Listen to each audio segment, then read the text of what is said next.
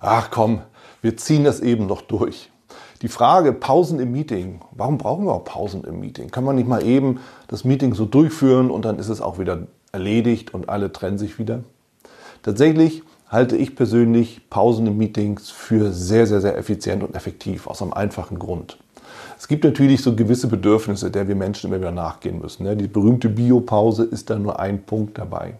Aber auch unter dem Aspekt, dass wir für Meetings ja auch gewisse Regeln aufstellen müssen. das heißt, keine E-Mails, kein Computer, kein Handy, keine Telefonate, idealerweise auch keine persönlichen Gespräche zwischen den einzelnen Teilnehmern, müssen wir uns natürlich auch wieder klar machen, irgendwo müssen ja genau diese Sachen stattfinden. Und dafür gibt es Pausen. Ja, also neben der Biopause oder Raucherpause gibt es natürlich auch dann in den Pausen den Raum für persönliche Gespräche, für Privates, für Telefonate, für E-Mails, ja, kurzum, für all das, wofür im Meeting logischerweise kein Raum ist.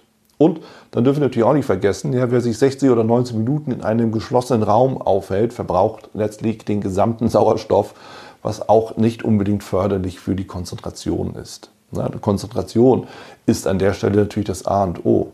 Denn ohne Pause konzentriert durchzuarbeiten, ist offen gesagt ein Ding der Unmöglichkeit. Und genau deshalb ist meine Empfehlung, alle 60 bis 90 Minuten spätestens eine Pause einzuführen in einem Meeting. 10 bis 15 Minuten, Minuten mögen da ausreichen. Und es hat den Vorteil, dass Sie im Endeffekt volle Konzentration immer wieder aufrechterhalten können, sicherstellen können. Das beschleunigt natürlich im Endeffekt die Bearbeitung von gewissen Themen, trägt also zur Effizienz bei.